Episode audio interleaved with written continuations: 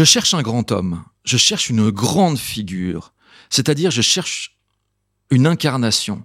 Nous crevons, je l'ai déjà dit tout à l'heure, nous crevons de ne pas être incarnés. Nous crevons à tous les niveaux. Nous crevons au niveau de notre vie personnelle, nous crevons politiquement. Chers camarades, chers auditeurs, vous allez entendre l'entretien que j'ai eu avec le critique littéraire Juan Asensio. Cet entretien a eu lieu au sein du studio d'enregistrement secret, caché de ERFM à Paris. Lorsque l'église est traquée, elle se réfugie dans les catacombes ou dans les étoiles.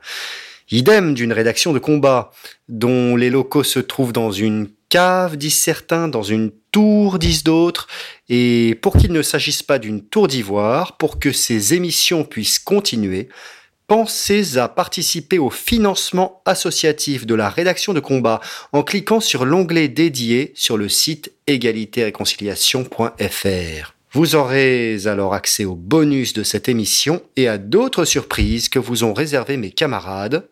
Éloquence du vulgaire, c'est parti.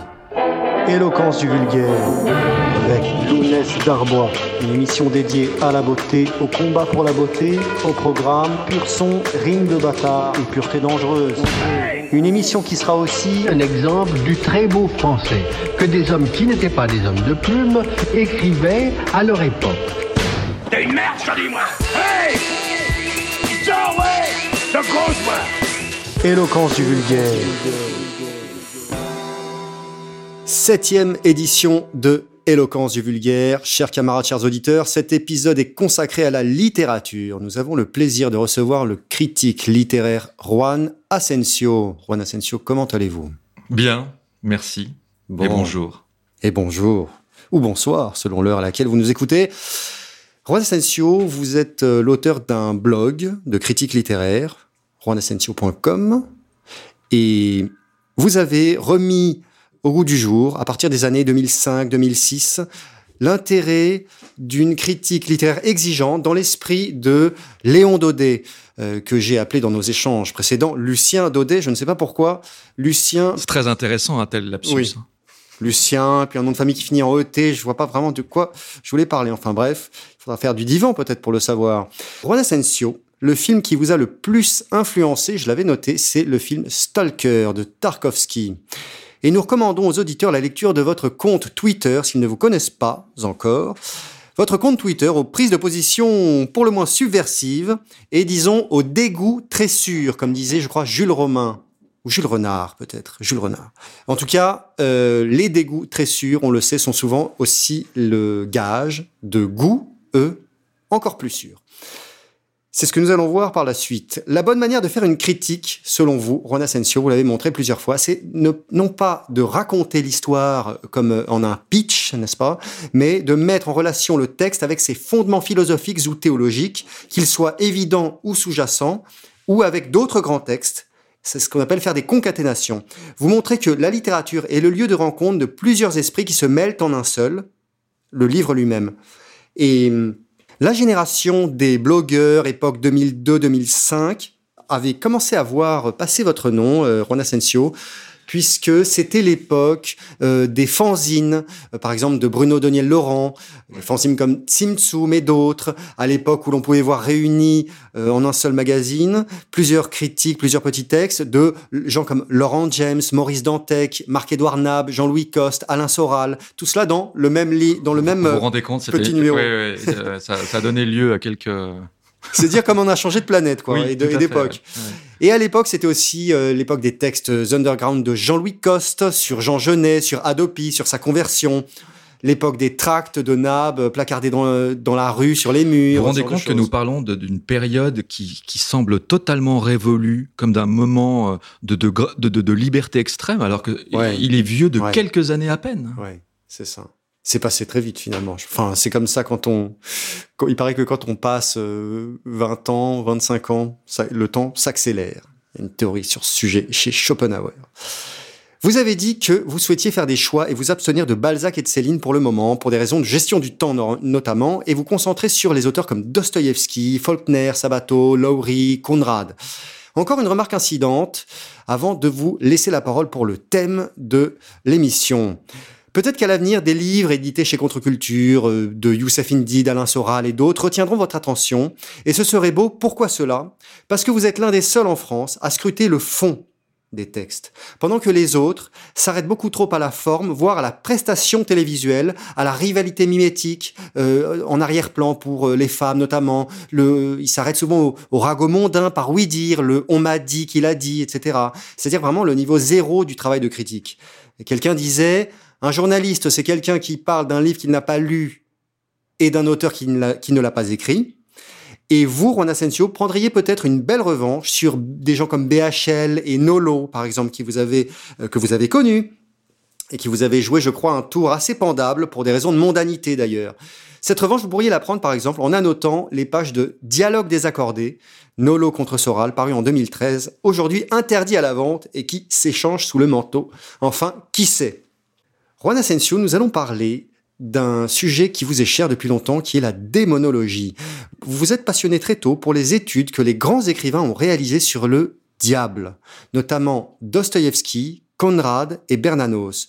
Vous avez produit des explications très détaillées de romans comme Monsieur Wynne, Sous le soleil de Satan, Journal d'un curé de campagne, pour, euh, pour Georges Bernanos, et ou encore chez Dostoevsky d'un roman comme Les démons, que vous avez plusieurs fois cité comme étant son meilleur, et nous sommes tout à fait d'accord sur ce point.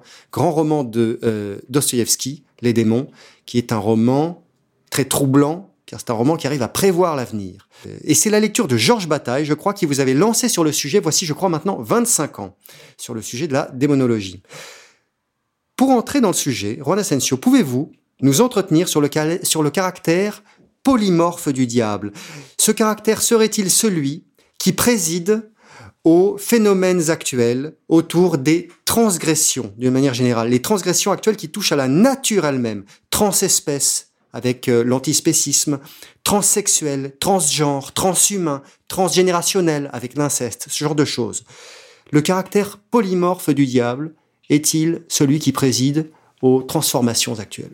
Je ne sais pas si c'est le caractère polymorphe du diable qui préside aux, transformations actuelles que vous avez citées, à d'autres auxquelles on pourrait euh, euh, penser. Euh, peut-être faut-il entendre ce polymorphisme par le, biais d'un exemple assez simple que vous devez connaître probablement, un film de cinéma, Usual Suspects, oui, où Verbal Kint, l'un des personnages principaux, qui au départ n'est pas spécialement principal pour le coup, recompose ou invente plutôt, invente plutôt une histoire qui va être celle du film, simplement en regardant un pense-bête euh, dans le bureau du flic qui l'interroge et euh, en, récupérant tel nom, euh, telle image, il va il va créer de toutes pièces l'histoire du, génial Kaiser Soze. Le diable est polymorphe, donc vous pouvez le voir dans tout ce que vous avez cité, vous pouvez le voir euh, dans les guerres, vous pouvez le voir dans les viols, vous pouvez le voir dans les, je, ne sais pas, dans les tremblements de terre. Euh, vous pouvez le voir euh, même dans dans ce à quoi on ne on pourrait ne pas penser le voir, puisque d'ailleurs Verbal Kint reprend, reprend l'allusion baudelairienne, le diable est celui qui, qui vous persuade de, de son inexistence. Donc ce polymorphisme est finalement un, déguisement du diable. Euh, je ne sais pas si euh, il n'y a que cette caractéristique-là euh, que l'on pourrait citer. Il me semble que nous sommes à un tel niveau de, délabrement que même le diable, d'une certaine manière, n'a plus de raison d'être. si l'on songe à vous avez cité euh, les démons de Dostoïevski. Si l'on songe à cette espèce de, de marée de nihilisme que, que, avait prédite, euh, qui submerge, qui nous submerge radicalement. Et c'est dans ce nihilisme que, euh, pour ma part, je verrais l'action je ne sais pas si on peut dire que c'est l'action de, de, de, de, Satan, des démons, d'une forme de démonologie, d'une forme de puissance des ténèbres, d'une contre-incarnation. Donnez-lui de, euh, donnez-lui le, nom que vous voulez, car dans ce nihilisme, c'est le triomphe du rien, finalement. C'est le triomphe du rien. Alors, euh, les, les pères de l'Église ont toujours euh, essayé de tenter de, de, de, de comprendre quelle était la nature du, du, du diable. Et Saint Augustin, je crois, disait par exemple, qu'il fallait comparer le diable, ou l'action en tout cas du démon, à, euh, à une éponge dans laquelle le mal, voilà, c'était, il parlait plutôt du mal, dans laquelle, dans laquelle le mal serait justement constitué par, euh, par, les, par, les trous euh, les trous, alors que le plein lui-même était l'éponge. Alors je ne sais pas quel était, si, quels étaient les types d'éponges à l'époque de Saint Augustin, mais cette, cette comparaison m'a, toujours paru assez intéressante. Le mal est, est, non pas ce qui n'est pas, car c'est trop facile et c'est ce que la théologie euh, chrétienne a dit, a répété pendant des siècles, euh, mais ce qui a une volonté, une volonté pour le coup démoniaque, de ne pas être et de néantifier que moi je rapprocherais du nihilisme, justement. Ce n'est pas une marée de non-être et de néant, c'est une marée de quelque chose qui vous recouvre et qui vous fait baisser les bras et qui vous fait ne plus avoir envie d'être et qui vous fait euh, déposer euh, au pied du, du, grand inquisiteur, on revient à la parabole du grand inquisiteur. Chez Dostoevsky. Euh, chez Dostoevsky, bien sûr. Dans les frères Karamazov. Oui, tout à fait. Euh, qui vous fait déposer votre liberté au pied de quelqu'un qui va vous prendre en charge. Alors peut-être qu'on fera une incise sur la situation actuelle, mais la période que nous venons de, de, de passer, dans laquelle encore nous sommes, aura montré un abandon volontaire volontaire des libertés par non seulement la France, le peuple français, mais par presque toute, par presque toute la population occidentale. Euh, donc, euh, polymorphisme du diable, oui.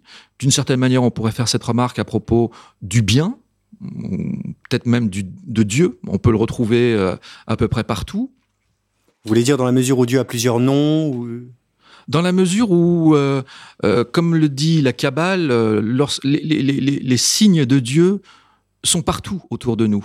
Et il ne tient qu'à vous de les récupérer, d'abord de les voir, de les récupérer, de les louer et de les réassembler de les réassembler pour, pour refaçonner le vase qui a été brisé. Donc de la même manière... Est-ce que quand la Kabbale dit cela, elle parle réellement de Dieu ou de sa contre-matière, disons? Qu'est-ce que vous entendez par contre-matière? bah, Du diable je ne sais pas. Alors, il nous faudrait il nous faudrait, il faudrait que je me replonge dans mes vieux souvenirs de Gershom Scholem et d'autres. Je ne suis pas certain qu'elle qu qu parle du, du diable. D'ailleurs, dans la Kabbale, le diable n'a pas une place. Dans mes souvenirs, j'ai lu quelques livres de, Kabbale et de textes consacrés à la Kabbale, le diable n'a pas un, un, un, une action absolument principielle et principale. C'est-à-dire que dans l'arbre du Séphirot, il y a une, il y a une, partie qui est, au, qui est au-dessus, qui est, qui est dans l'air, qui est visible, et une partie qui est en dessous.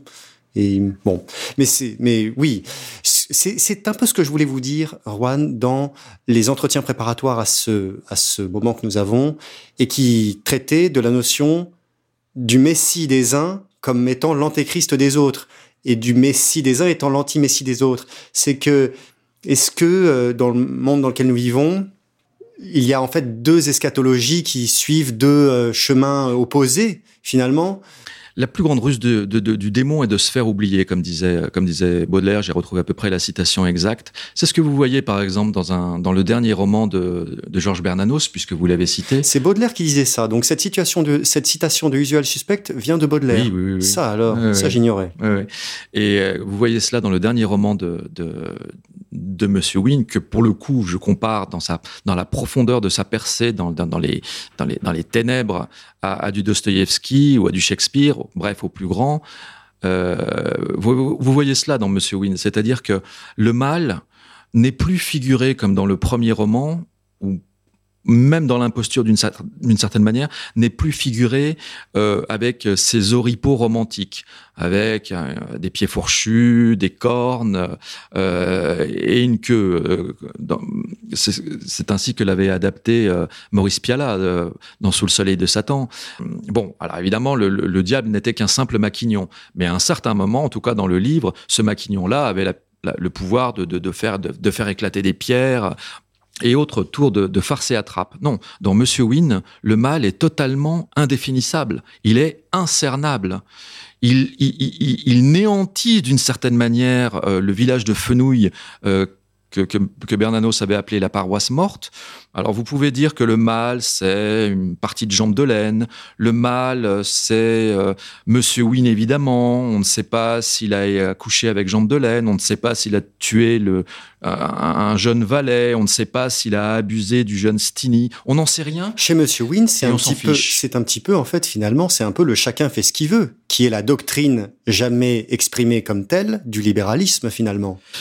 Monsieur Wynne, je ne suis pas certain que Monsieur Wynne, l'ancien professeur des langues, fasse ce qu'il veut. On a l'impression qu'il obéit à une forme de contrainte qui est tout à fait intérieure, euh, que l'on retrouve dans, le Monsieur Test de Paul Valéry, c'est-à-dire il, obéit à une forme de contrainte. C'est un paradoxe, Monsieur Wynne. C'est un paradoxe euh, de, de, texte qui est totalement elliptique et lacunaire, et lui-même semble tiraillé à U et à Dia, et pourtant, et, son interminable agonie le décrit, il se concentre en lui-même, il se referme en lui-même. C'est ce que j'avais essayé d'analyser dans un des textes dont vous avez peut-être parlé, une des études assez fouillées, où je rapprochais Monsieur Wynne du, du, concept que Soren Kierkegaard avait développé euh, dans le concept de l'angoisse en parlant d'hermétisme démoniaque. L'hermétisme démoniaque est celui dans lequel s'enferme le possédé, qui va être comme son nom l'indique, euh, la, théologie euh, catholique euh, distingue les possédés, possessis, des obsédés euh, je crois, ou quelque chose dans le genre. Bon, vous êtes calé en théologie finalement Non, euh, pas, pas spécialement en théologie, mais, j'ai approché de près, euh, lorsque j'étais à Lyon, euh, l'exorciste du diocèse de Lyon, le père Chaussonnerie, qui n'existe plus, et j'avais eu un entretien, un très très long entretien donc, que j'avais retranscrit et qui m'avait appris énormément de choses. C'était un petit vieux tout rablé, avec des yeux bleus, totalement insignifiant d'apparence, et qui avait vu un milliard de choses inimaginables. Et il me disait, je suis très très prudent. 99% euh, des cas de gens qui me disent, j'entends ma grand-mère qui me parle, je fais tourner les tables. Oui, oui, oui, c'est cela. En revanche, pour 1% des cas, et c'est bien suffisant, euh, je donne ma langue au chat et je vois un certain nombre de choses euh, assez, assez étranges. Mais donc, pour revenir, pour revenir à, cette question que vous m'aviez posée initiale, et pardon de, de, de, de peut-être trop monopoliser la parole. Ah si, euh, justement, c'est vous que nous voulons entendre. Bien. Euh, alors euh, oui, oui, oui, le, mal, le mal est devenu inquantifiable dans Monsieur Wynne. Et c'est très très étonnant, ça doit vouloir dire quelque chose si on l'analyse à fond. cette que, cette transformation entre un Satan qui est un personnage romantique euh, qui apparaît dès le diable amoureux de Cazotte, qui va être ensuite incarné chez Barbet, chez Baudelaire, euh, bref le Satan romantique, même chez Hugo, même s'il a dit beaucoup de conneries euh, dans la fin de Satan. dans tout, le, dans tout le romantisme noir, comme on l'a appelé, qu'il soit anglais ou allemand, chez Hoffman par exemple, et cette, cette espèce d'évaporation ontologique du principe même de Satan qui va être, qui va se retrouver partout et qui qui me semble culminer justement dans cette. C'est pour ça que je citais cet exemple parce qu'il peut être connu de, de vos auditeurs, euh, d'usual suspects, où le mal ne, ne, ne, se fige nulle part. C'est-à-dire qu'on a l'impression qu'évidemment Kaiser Soze, qui euh, pour se venger de, de, de, de, ceux euh, qui ont euh, essayé de le faire chanter, tue devant eux sa femme et ses propres enfants en disant je suis un homme libre. Finalement, ce Kaiser Soze, on ne sait même pas s'il existe. Et c'est la puissance de ce verbal kind. C'est d'ailleurs pas un hasard s'il il s'appelle verbal puisque le, Satan est le maître du langage. c'est la puissance verbale incantatoire de ce verbal kind qui crée Satan. Mais Satan, comment le trouver? C'était, c'était, je crois, Jean-Luc Marion qui euh, se posait la question en parlant du mal, dans un article qui s'appelait Le mal en personne, je crois réuni dans, euh, recueilli dans Prolégomène à la charité, superbe titre euh, entre parenthèses, qui essayait d'imaginer ce que pouvait être, philosophiquement, une, personne du diable. Si l'on définit justement le diable comme celui qui s'oppose à l'être, comme celui qui s'oppose à la vérité, comme celui qui s'oppose aux, lumières, etc., bref, dans une espèce de manichéisme assez basique, celui qui est contre, comment essayer de définir une personne qui n'est que contre? Alors Baudelaire avait parlé de Léoton Timomouroménos, celui qui rentre dans sa tête et qui est le bourreau de lui-même et qui est dans une espèce de face-à-face perpétuel avec lui-même, comme une espèce de Satan figé, euh, comme on le voit dans, dans l'enfer de, dans le dernier cercle de l'enfer de Dante. Mais il faudrait arriver à imaginer ce qui, moi, me paraît impossible, euh, une entité personnelle comme le dit la, puisque c'est la définition de, de, de, l'ange, hein, c'est une entité personnelle, c'est pas simplement un ectoplasme. Non, non, non. Il faudrait imaginer le premier des anges qui a été déchu et qui continue à rester comme une espèce de ferment entre l'être et le non-être face à une perpétuelle menace de dissolution, comme une puissance de néantisation une puissance de néantisation. Et c'est pour ça que, revenant euh, à, mes moutons, euh, je faisais une incise avec la situation actuelle. Nous sommes dans un monde où la puissance de néantisation, ma foi, n'a jamais été aussi euh, prodigieusement accélérée par les faits et gestes de tout un chacun. Ne rentrons pas dans le complotisme en disant c'est une poignée de ceci ou de cela qui dirige le monde. Non, la, la, crise sanitaire aura montrer avec quelle extraordinaire facilité l'ensemble, la moitié de la planète au moins, a été prête à abandonner ses, libertés les plus élémentaires au pied d'un, comment décrire euh, notre président euh, d'un terme qui ne soit pas trop euh, hmm, sujet à des poursuites un président qui est très Monsieur Win finalement, qui est très euh, en même temps, ceci en même temps que cela. Euh, euh, oui, mais pas non. Plusieurs critiques avaient fait la remarque en disant que Monsieur Win avait été adapté probablement de Bernanos sur le calque de Gide ni oui ni non, le ni oui ni non. Donc finalement, euh, Emmanuel Macron est une créature effectivement très gidienne, toujours, toujours dans l'attente. Il s'offre, il attend, il attend, il attend, et en même temps, cette attente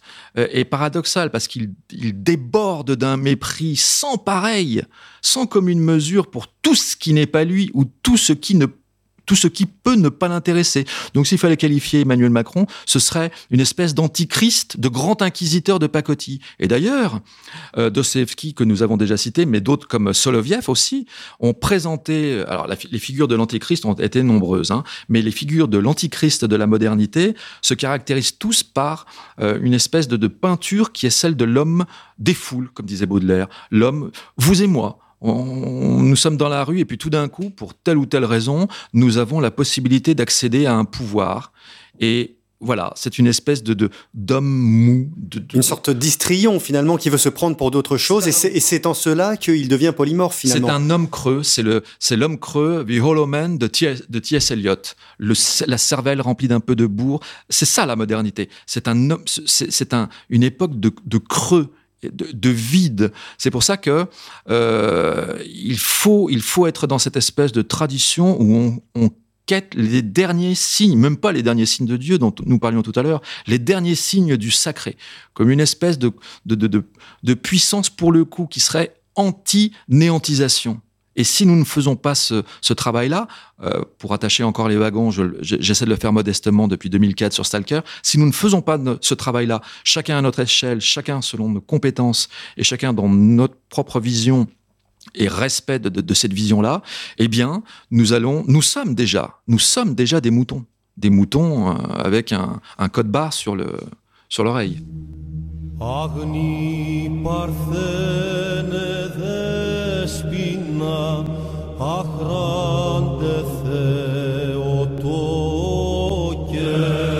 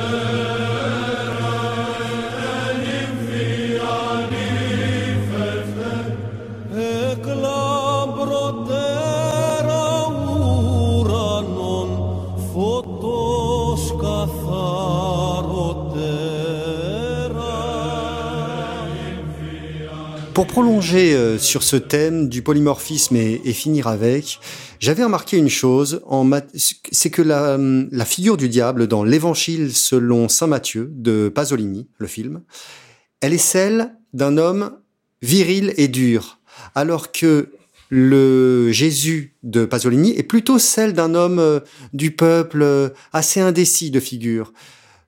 Chez Scorsese, dans La dernière tentation du Christ, film qui avait fait scandale à la fin des années 80, le diable est une jeune fille. Euh, chez Mel Gibson, dans son film La Passion du Christ, il fait là euh, le choix, ce réalisateur, d'un diable explicitement androgyne. Regardez-le bien. C'est euh, d'ailleurs Youssef Indy qui faisait remarquer cela dans une étude remarquable sur le site Égalité et Réconciliation, une étude qui s'appelle Féminisme et transsexualisme.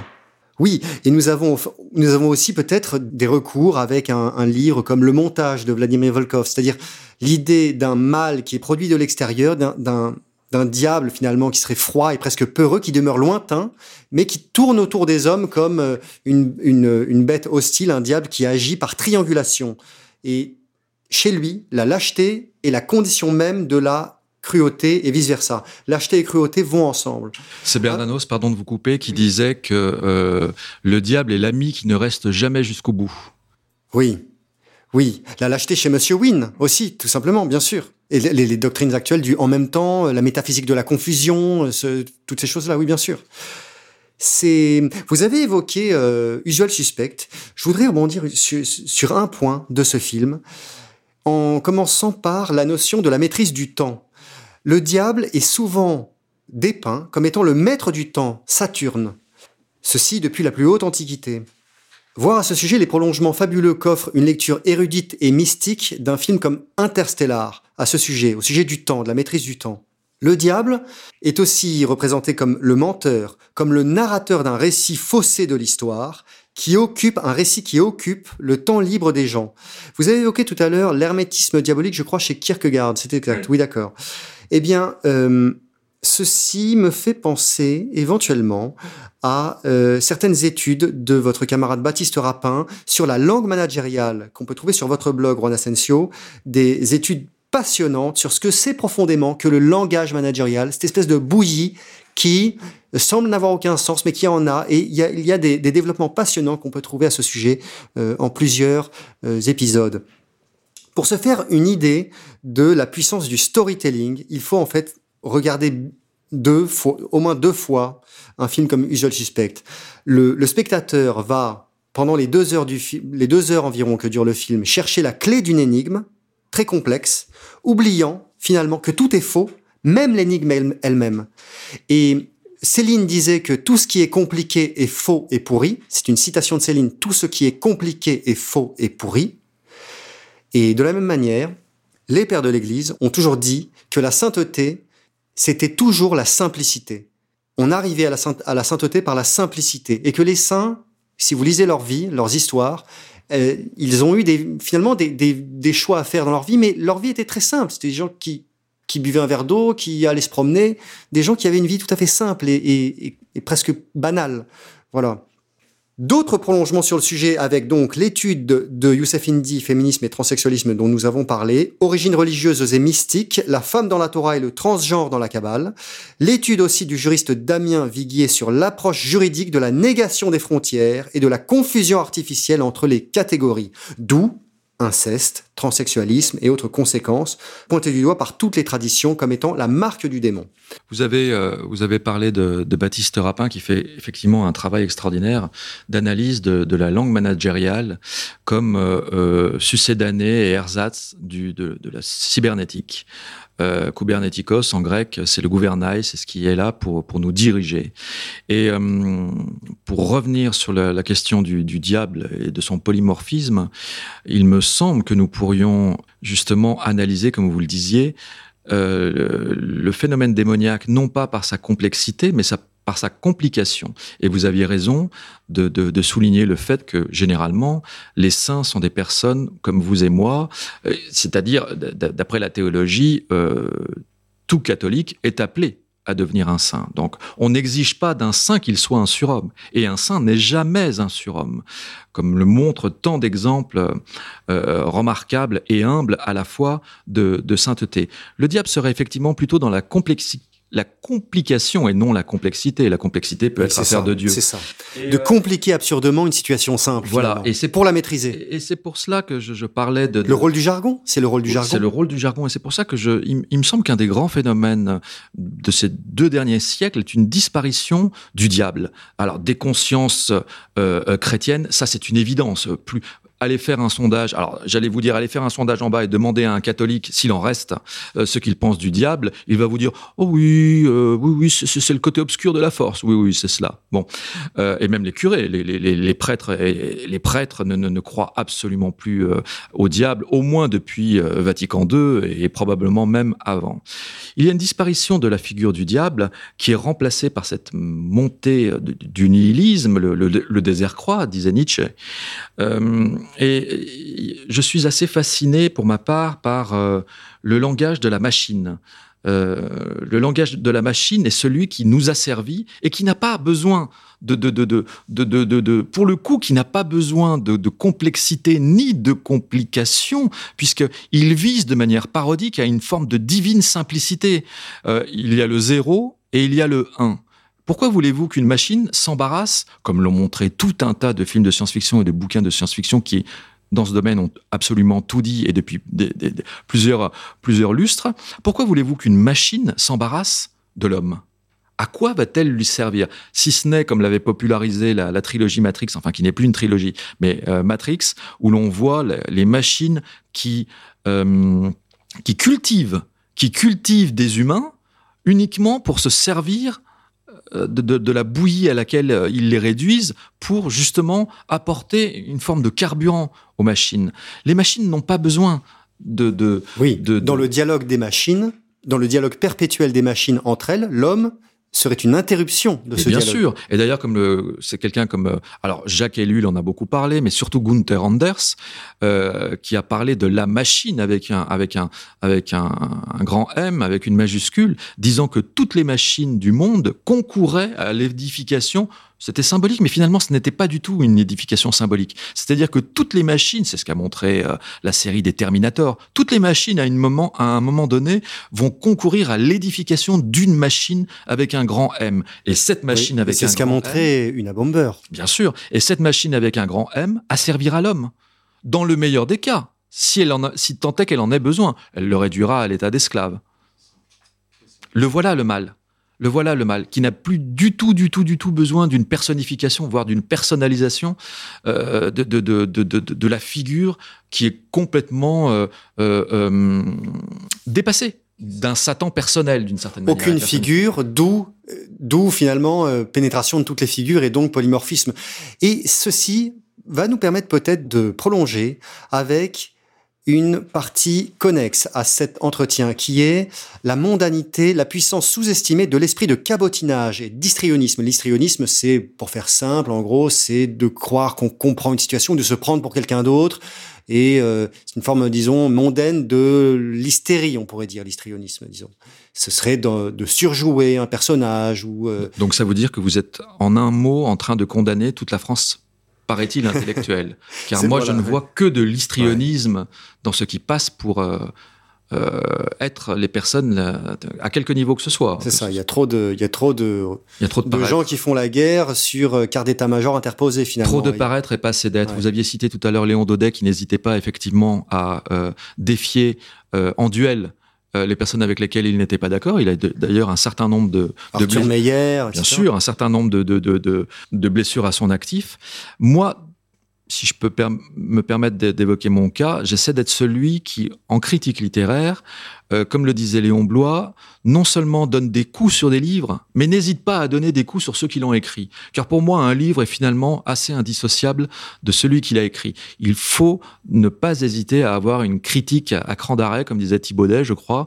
Il, faut être face à une corne de taureau où on est impliqué et d'une certaine manière, si je donne envie de lire Blois, Bernanos, d'autres encore, c'est justement parce que euh, je, je, je m'investis et euh, mon Je j'essaie de, de, de, de, de, ne, de ne pas être désincarné. Et nous, nous crevons tous de, du paraître, d'histrionisme. L'histrionisme, dans la critique littéraire, ou ce qu'il en reste en France, a fait des ravages. Des ravages. Comme vous le disiez tout à l'heure, c'est quelqu'un qui, euh, la plupart des journalistes ne savent pas écrire et évoquent des livres qu'ils n'ont évidemment pas lus, euh, qui n'ont même pas été lus par d'autres, euh, mais qui ont, ils se copient, ils s'entrelèchent, disait, Rabelais de manière savoureuse, ou ça, tout, dépend de ce que l'on lèche, qui s'entrelèchent constamment.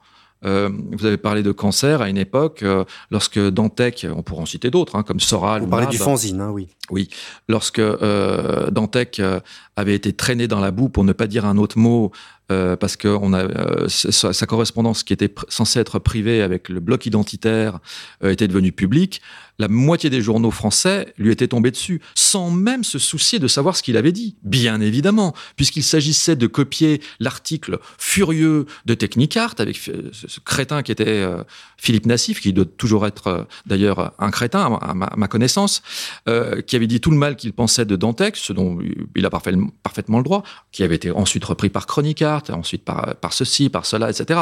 Donc il y a une espèce de, de, de, d'emballement de, mots qui sont totalement vides. C'est Armand Robin qui parlait dans un texte extraordinaire que vous connaissez peut-être, qui s'appelle La fausse parole, d'un conte de concentration verbale euh, avec des, gens qui sont là, avec des, êtres totalement désincarnés ou réduits à leur squelette, des mots qui ne veulent plus rien dire et que l'on réemploie à longueur de journée, des mots vides s'enchaînant à des mots creux qui n'ont qu'une espèce d'impact sur la réalité, qui n'essaient pas de chercher ce que George Steiner avait analysé comme la réelle présence en, piquant le concept à, la, théologie catholique, pour le coup, la, réelle présence désignant la présence du Christ dans l'hostie les mots sont devenus totalement vides. Et comment voulez-vous que des mots qui sont totalement vides ne soient pas employés par des personnes qui sont elles-mêmes creusées par cette néantisation dont nous parlions tout à l'heure. Ça, il y a une inflation des mots abstraits. Ça, c'est un phénomène que Paul Morand avait pointé en remarquant que la plupart des, mots français euh, qui sont qui ont une, une forte charge émotive, émotionnelle, incarnée, sont des mots qui viennent tous soit du Moyen Âge, soit de la Renaissance, mais que à partir du XVIIe siècle, et qu'est-ce qui se passe au XVIIe siècle? Il y a l'arrivée de l'Académie en 1635 qui fixe le français dans sa, dans sa forme telle qu'on le connaît actuellement. Le revers de la médaille, c'est l'irruption de beaucoup de mots abstraits, ceux qui finissent en TION par exemple, ce genre de choses, et euh, qui donnent lieu, par abus, oui, à la langue managériale probablement au bout d'un moment. Finalement, plus qu'à des gens qui vont vous parler de, de... enfin bon, qui qui qui vous parler d'idées, qui vont vous parler d'idées dont on ne sait même pas si elles existent. lisez, si vous ne, c'est un conseil que je donne souvent. Lisez si vous ne connaissez pas ce petit texte extraordinaire. Euh, euh Défense et illustration de la nouvelle langue française de Jaime Semplun, qui était le fils de Jorge Semplun, qu'on a connu, qui nous a cassé les pieds comme survivant euh, de je ne sais plus quel camp. Euh, euh, certaines, certaines versions nous disent qu'il finalement il avait non seulement survécu, mais qu'il avait assez bien vécu dans les camps. Allez savoir pourquoi. Le fils est très très intéressant. C'est celui qui avait fondé, je crois, l'encyclopédie des nuisances. Et dans ce texte, Défense et illustration de la nouvelle langue française, il montre que le langage tel que nous le pratiquons, tel qu'il est en train d'éradiquer le langage de la machine, tel qu'il est en train euh, d'éradiquer le reste de, rares espaces de liberté qu'il qui nous reste, euh, qui, demeurent, euh, provient de cette espèce de volonté particulièrement occidentale et surtout française de rationalisation et, et, à, l'extrême. Il faut tout rationaliser. Il faut rationaliser l'espace, il faut rationaliser le temps, il faut rationaliser les mesures. Il donnait l'exemple, je crois, euh, de l'invention des, des, des, maîtres étalons et, de, et, et il disait que finalement la langue avait été totalement réifiée. Euh, c'est une forme de, de, de, créolisation par la, par la machine cette fois.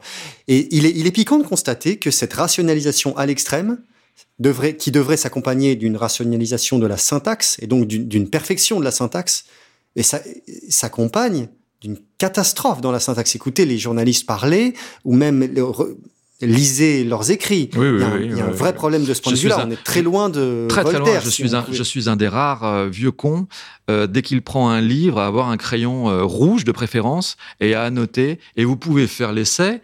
Vous pouvez faire l'essai. Vous prenez n'importe quel livre euh, euh, qui, est, qui, est, qui, est, qui, est, paru depuis moins d'un an, y compris même dans la Pléiade, encore la Pléiade est relue. Mais les, des livres de grand tirage, euh, des livres de poche, ne sont absolument plus relus. C'est-à-dire, ils récupèrent un texte qui a 30, 40, 50 ans, il est, qui est lu par un scanner, et dès qu'il y a un cheveu, une tache ou une ambiguïté, le scanner, c'est-à-dire la machine, va remplacer le mot par, par, un équivalent. Donc, euh, c'était une catastrophe. C'est une catastrophe. Et comme vous le disiez, les ravages à l'école, les ravages euh, chez les journalistes qui ne savent plus écrire, qui ne savent plus écrire.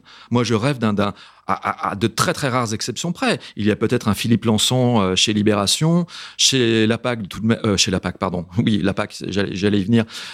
Au Figaro dit littéraire, vous avez peut-être encore la PAC qui sait écrire, mais le reste, la nouvelle génération, les Eugénie Bastier, toute cette clique totalement analphabète, en plus d'être un culte, c'est c'est dramatique. C'est dramatique parce qu'effectivement, dans ce délitement de la langue française, vous retrouvez l'empreinte de la machine qui n'a pas besoin d'un langage aussi extraordinairement complexe et formé que, que la langue française, par exemple. Mais c'est valable pour l'anglais aussi.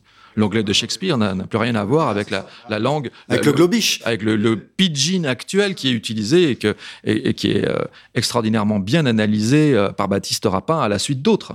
Finalement, toutes les fois qu'on cesse d'être incarné, eh bien, on glisse soit vers, le créole, vers la créolité si on se relâche, soit vers, disons, le langage binaire de la machine si on, si on prétend devenir un manager, quoi, disons.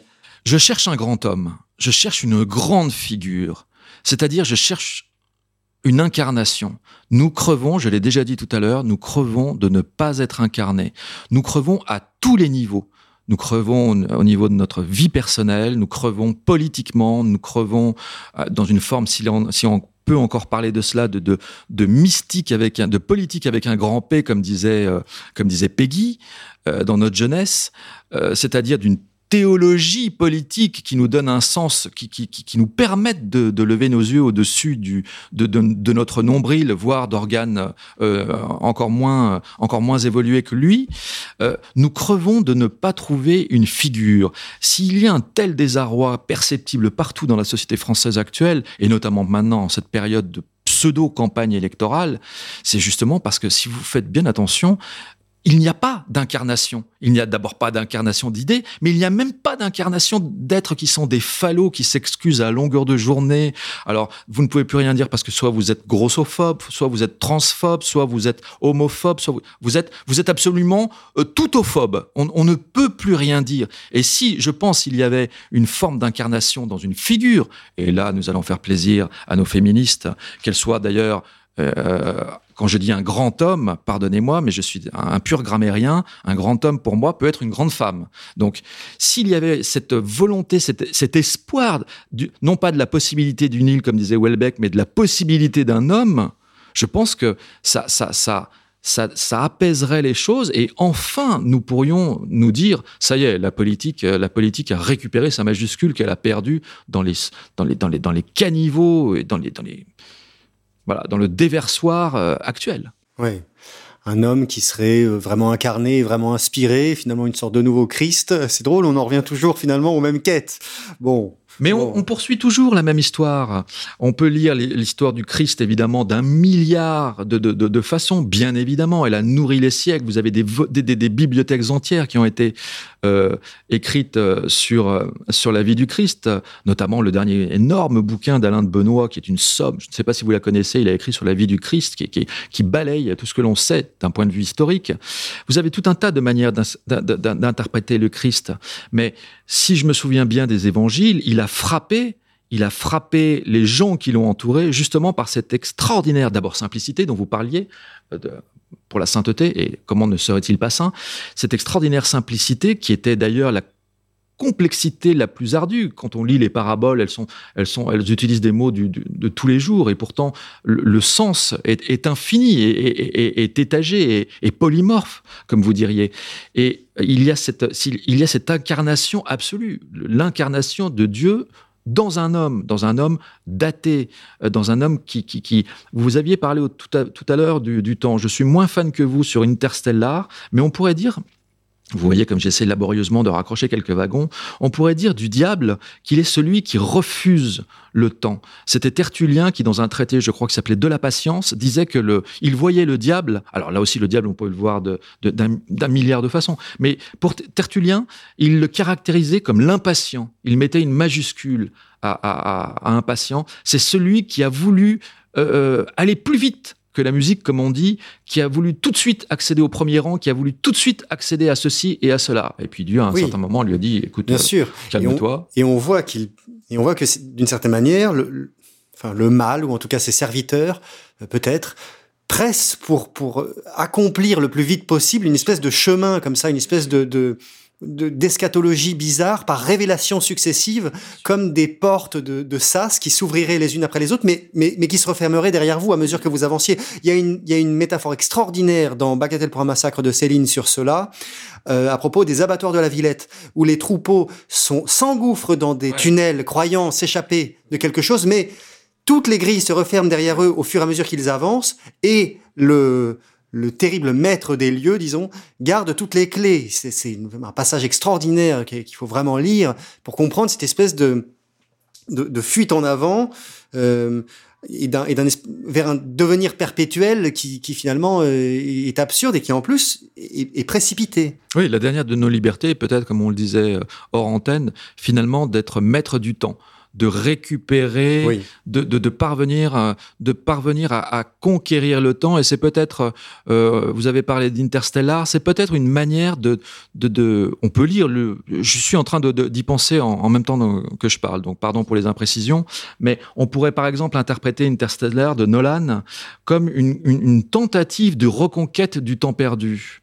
Euh, dans cette espèce de boucle de, de, reprise kierkegaardienne où le père euh, s'éloigne euh, de la fille et en même temps est près d'elle, puisque c'est lui, va-t-on apprendre à la fin du film, qui aura euh, permis à la fille, devenue géniale, de résoudre les équations qui, qui sauveront l'humanité. Bref. Ça, pour moi, ça, pour moi, Nolan essaye de, de, donner une idée de ce que peut être la communion des saints. Je peux, après, bon, on peut dire, on peut dire que c'est facile. Probablement aussi, oui, d'une certaine manière, mais euh, là où il y a une version, il y a une, oui, mais il y aurait une version. C'est drôle de, de, de faire de l'exégèse de Nolan. Moi, je pense maintenant à Inception et il y aurait une version du coup, pour le coup, démoniaque. Encore un film sur le temps. Tout à fait. Tous les films de, de Nolan sont sur le temps. Euh, il y aurait à mon sens, euh, pour le coup, une espèce d'inversion. C'est-à-dire que là, Inception, on s'enferme dans un temps qui serait démoniaque, avec une fausse euh, complication, un rêve dans un rêve, un, un emboîtement comme une forme de, de, de, poupée russe, un emboîtement, et on ne sait jamais vraiment quand on est sorti du rêve. C'est très dickien. Je ne sais plus quel critique avait dit que euh, Inception était une... Philippe, Philippe.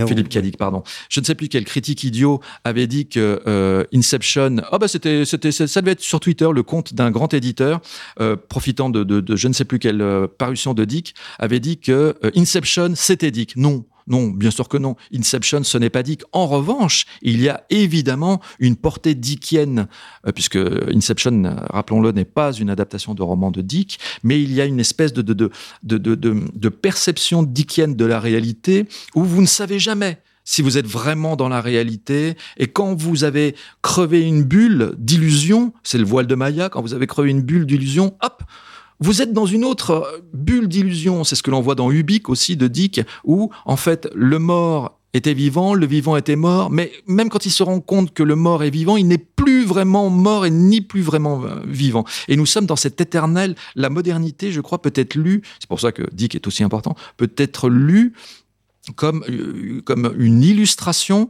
des pires cauchemars de, de, de Philippe Kindred Dick. La maîtrise du temps dont vous parlez est aussi le, la quête, ou en tout cas elle est décrite comme le plus grand bien que l'on puisse posséder par tous les classiques depuis l'Antiquité. Il y a ça beaucoup chez Sénèque, bien sûr, une vie intense mais brève plutôt qu'une vie longue mais servile. Et euh, il, est, il est piquant de constater que dans le management, et notamment chez certains grands patrons, je crois de TF1, on a retrouvé plusieurs fois cette phrase qui était ce que je vends à Coca-Cola, c'est du temps de cerveau disponible des gens. C'est une phrase connue, oui. Finalement, c'est ça. Il y a quelque chose de, de, de diabolique dans, le, dans la volonté de de s'immiscer dans le temps disponible des gens, de maîtriser leur temps, d'influencer leur temps, de posséder leur temps et de les posséder eux finalement, puisque euh, de, puisque il est, il est chez les chez les théologiens, on vous apprend aussi que vous êtes euh, vous n'êtes plus libre dès lors que vous réagissez en permanence. Ce n'est plus vous qui agissez dans votre vie, mais mais vous êtes agi. Euh, d'une certaine manière. Vous réagissez à des impulsions. Et, euh, À la différence près que euh, je songe à l'exemple historique des grands phénomènes de possession. Lorsque, possession de Loudun, Louvier, lorsque l'Église était concentrée, était concernée, était face à des à des, à des cas de possession, vous aviez des, er, des exorcismes parfois qui pouvaient s'étendre sur des semaines et des semaines, publics, où l'on on, on exorcisait la personne possédée. Maintenant, vous n'avez plus d'exorcisme. Le langage managérial, la machine, le, le, le mal, appelez-le comme vous voulez, je pense que c'est la même chose, le nihilisme dont nous avons parlé au début de l'entretien, vous possède. Mais il n'y a plus d'exorciste. Plus personne n'est là pour vous, pour faire surgir pour expulser, euh, euh, comme le, le Christ euh, face à, à l'épisode du possédé de, de, de Gérasa, euh, où le, les, qui était possédé par une troupe de démons et euh, qui avait demandé la permission au Christ de, de, le, de les libérer. Et il s'était immédiatement ru, rué dans des pourceaux qui s'étaient eux-mêmes jetés euh, dans un ravin. Ce passage de l'évangile est même l'exergue des démons de Dostoïevski. Tout à fait. Et vous n'avez plus d'exorciste vous n'avez plus d'exorciste. Certains jouent à l'exorciste. Un Emmanuel Macron, si nous tirions euh, l'image euh, jusqu'à ses plus extrêmes conséquences, pourrait être, imaginé comme une espèce d'exorcisme. Je vais vous délivrer de tout problème. Je vais vous délivrer du mal. Je vais vous délivrer de... Tout va bien avec, euh, avec le grand inquisiteur. Mais c'est une fausse, c'est un faux exorcisme. Et toujours nous en revenons à cette absence d'incarnation et de réelle présence. Nous sommes bien loin de la critique littéraire.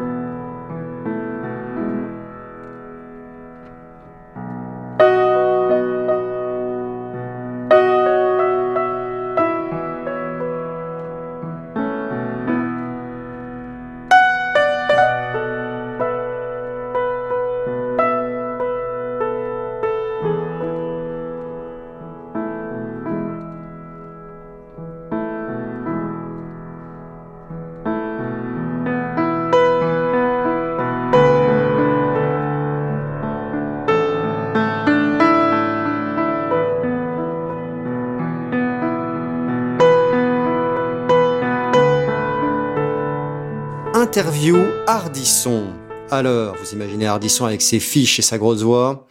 Et c'est l'interview détente de Hardisson. Juan Asensio, vos trois auteurs vivants favoris. Hmm. Marien de Falvar.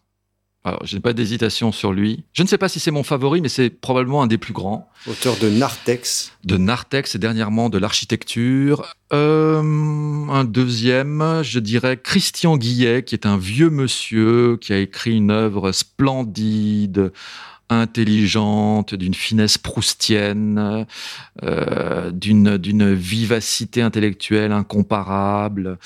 Euh, et le troisième, euh, je ne sais pas s'il est vraiment vivant, il l'est pour moi, c'est Guy Dupré, mort voici deux ou trois ans, euh, qui a écrit lui trois romans, Les fiancées sont froides, euh, Le Grand Coucher, Les Mamantes, qui est une espèce de d'œuvre érudite. Il était meilleur euh, dans ses souvenirs et dans ses essais. C'est une prose incomparable. On a souvent dit que Grac était un sommet de, de la littérature, euh, enfin du style à la française. Non, euh, est un enfant de cœur, c'est le cas de le dire, à côté d'un Guy Dupré. Euh, Est-ce que je verrais un auteur encore euh, Il y a des choses. Après, vous avez oui, effectivement, des choses intéressantes euh, autour de autour de nous. Un Sébastien Lapac, quand il n'est pas complètement euh, envahi par le putanage journalistique. Un Rémi Soulier, même si lui n'écrit pas des romans, c'est plutôt un, un essayiste. Nous avons cité, nous avons cité l'excellentissime Baptiste Rapin. Voilà les noms immédiats auxquels, au- auxquels je pense. Très bien.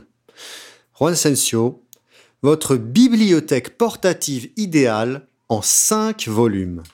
5. Cinq volumes. 5. Shakespeare. Macbeth. Encore que Macbeth, Shakespeare, ce serait tout. Ce serait un volume de la Pléiade Shakespeare. Voilà. Et là, on a, on a, on a, fait, on a fait le tour du monde. Moby Dick de Melville. Alors, je, je ne sais pas si je dois dire l'auteur, ça serait faire peut-être insulte à vos auditeurs, mais je vais quand même dire l'auteur à chaque fois. Nous sommes à deux. Under the Volcano de Malcolm Lowry, sous le volcan. Trois. Là, Thierry est en train de me regarder avec des yeux noirs. Euh, le quatrième, le quatrième, le quatrième, Les démons de Dostoïevski. Ah Et le cinquième, j'en ai plein. Monsieur Wynne de Georges Bernanos. Bon, bon, avec ça, on est paré. Effectivement, assez, on va commencer à être assez euh, pointu en démonologie. Oui, je ne sais pas quelle serait votre destination avec un- une telle valise de, de- de bouquins, mais assurément, ce, ce- ce ne serait pas les, les cocotiers et, et la mer de plage. De, de- Ce serait peut-être sous le volcan d'ailleurs. Ouais, oui. Peut-être sous le volcan, voire à l'intérieur de, de la bouche du volcan, oui. Oh non, non, je pourrais en citer un sixième, 2666 de Roberto Bolaño. Pour la lecture, quelle est votre boisson préférée? Je demande cela parce qu'on sait que certains sont des hommes de thé et de- ou de café, de constriction pour ré- réussir à se concentrer, et d'autres sont des hommes parfois de substances euh, illicites ou de euh, verre de vin, d'absinthe. Ouais, moi, je ne suis pas dans la, contra- la contraction, je suis dans la dissipation. Ah oui. Euh, quel serait alors euh, si je devais boire parce que je ne bois jamais quand je lis. Quand je lis, je lis. Je lis assis. Je ne lis pas couché. Certaines personnes me disent je lis au lit. Mais quelle horreur Euh, Quelle horreur de lire au lit. On, on lit debout. Il faut se tenir droit pour, pour, pour réfléchir. Quelle serait ma, ma, ma, ma boisson? Euh, J'adore, j'adore, j'adore, j'adore la- l'absinthe, la vraie. Et alors, j'ai découvert il y a peu de temps, pour un lecteur de Malcolm Lowry, quand même, comme moi, c'est une honte, le mezcal euh, Ah oui. mexicain. Voilà. Mais ça serait vraiment. En vente libre? Euh, oui, oui. De préférence, pour les, pour les avoir corsés, il faut pas que ce soit de la vente libre et encore moins pour l'absinthe. Puisque maintenant, nous avons des versions light de l'absinthe sans la tuyonne, je crois, qui, qui. Bon, bref, non, non, il faut, l'avoir, la, il faut avoir la vraie, la petite fée verte. Les livres et les émotions. Vous le savez, Juan Asensio, il y a trois émotions négatives, la tristesse, la colère, la peur, et une émotion positive, la joie. Quel serait le livre qui serait le remède à la tristesse? Hmm. Vous avez cité la joie. Indirectement, je dirais La joie de, de, Georges Bernanos, bien sûr, le troisième roman de Bernanos. Euh, je n'ai pas de, je n'ai pas pensé à de réponse plus précise. Euh, je, ne sais pas quels pourraient être les textes. En tout cas, je sais quels seraient les textes qui, moi, me donneraient l'impression de la joie que j'aurais tendance à confondre avec une forme de vivacité intellectuelle. Il n'y a rien de plus excitant, de plus joyeux, comme si c'était une espèce d'orgasme neuronal. Je ne sais pas si, on peut appeler la chose ainsi, euh, que de lire des textes d'intelligence et même de génie, où vous vous dites, ça, ce n'est pas seulement un grand texte, c'est un texte génial. Ça peut être une phrase, ça peut être une intuition, ça peut être une image. Il y a, des, il y a, des, il y a ce genre de fulgurance chez Dostoïevski, il y a ce genre de fulgurance, nous avons cité Kierkegaard. Euh, euh, voilà, il y a ce, ce, genre de fulgurance dans tout un tas d'auteurs. Là, vous vous dites que c'est. Ah, chez Pascal, chez Schopenhauer. Bien sûr, chez Pascal, chez Gaden, chez Bernanos. Il y a certains moments où il a touché quand je dis il, c'est tel ou tel auteur, a touché quelque chose qui, qui justement, vous parliez aussi de concaténation, euh, justement dépasse la concaténation. Euh, nous sommes dans l'intuition et il, a fait le rapprochement entre, entre deux réalités que personne avant lui n'avait paru croire devoir être liées. C'est pourquoi, euh, chers camarades, chers auditeurs, on ne pourra que trop vous recommander de continuer à lire, de continuer à étudier, à annoter les pages, à chercher les mots, à, à, en parler autour de vous, surtout aux plus jeunes, pour leur donner aussi envie à eux de, de lire, de comprendre que l'étude va ouvrir d'autres mondes, peut changer votre vie, peut améliorer votre vie réellement, peu. Je, crois qu'il faut être confronté à la difficulté. Hors antenne, tout à l'heure, nous parlions de Oui. ma manière d'aborder les, Oui. d'aborder les textes. Je ne donne pas le canevas, la trame, Oui, les personnages d'un roman. Je m'en contrefiche. Tout cela traîne sur Internet, sur un milliard de sites, y compris les plus mauvais, comme Babelio, ces espèces de bibliothèques participatives. Euh, on s'en fiche, c'est très très à la mode. Non, moi je rentre. Euh, je fais comme si le lecteur avait lu a priori le livre. Je me contrefiche de savoir s'il aime, s'il n'aime pas, s'il l'a lu, s'il ne l'a pas lu. Non, je le mets in medias res, comme on dit, et je, le, je lui fais comprendre que un livre, un grand livre, une grande œuvre, c'est pas simplement un livre, une grande œuvre artistique, se conquiert. Euh, une grande œuvre intellectuelle se conquiert. Euh, j'étais, euh, j'étais après en Hippocagne dans les années 90 et je commençais à lire du Heidegger. La première fois que j'ai lu du Heidegger, nous sommes dans la philosophie, certes, la première fois que j'ai lu du Heidegger, je n'y ai rien compris. La majorité des gens diraient euh, laissons tomber, son langage est totalement abstru, en plus c'est une traduction, etc. Peu importe. Non, on rentre ou la phénoménologie de l'esprit de Hegel euh, ou du Kant, même si Kant est effectivement, comme dirait l'autre, imbattable dans l'imbitable. Euh, euh, il faut rentrer dans une œuvre, il faut avoir ce, ce goût de l'effort qui fait que tout ne doit pas vous tomber dans, dans le bec euh, prémâché par papa et maman, et encore moins par des journalistes. Il faut être confronté au mystère d'une œuvre et à la complexité d'une œuvre. Voilà quels sont les moments où une grande œuvre musicale, euh, picturale, euh, littéraire peut vous apporter quelque chose. Et j'insiste encore, nous parlions du temps, peut et doit vous apporter à tout âge. Dostoïevski, vous, vous y puisez à 15, euh, 18, 38 et 98 si vous avez encore la force de lire. Oui, oui, bien sûr.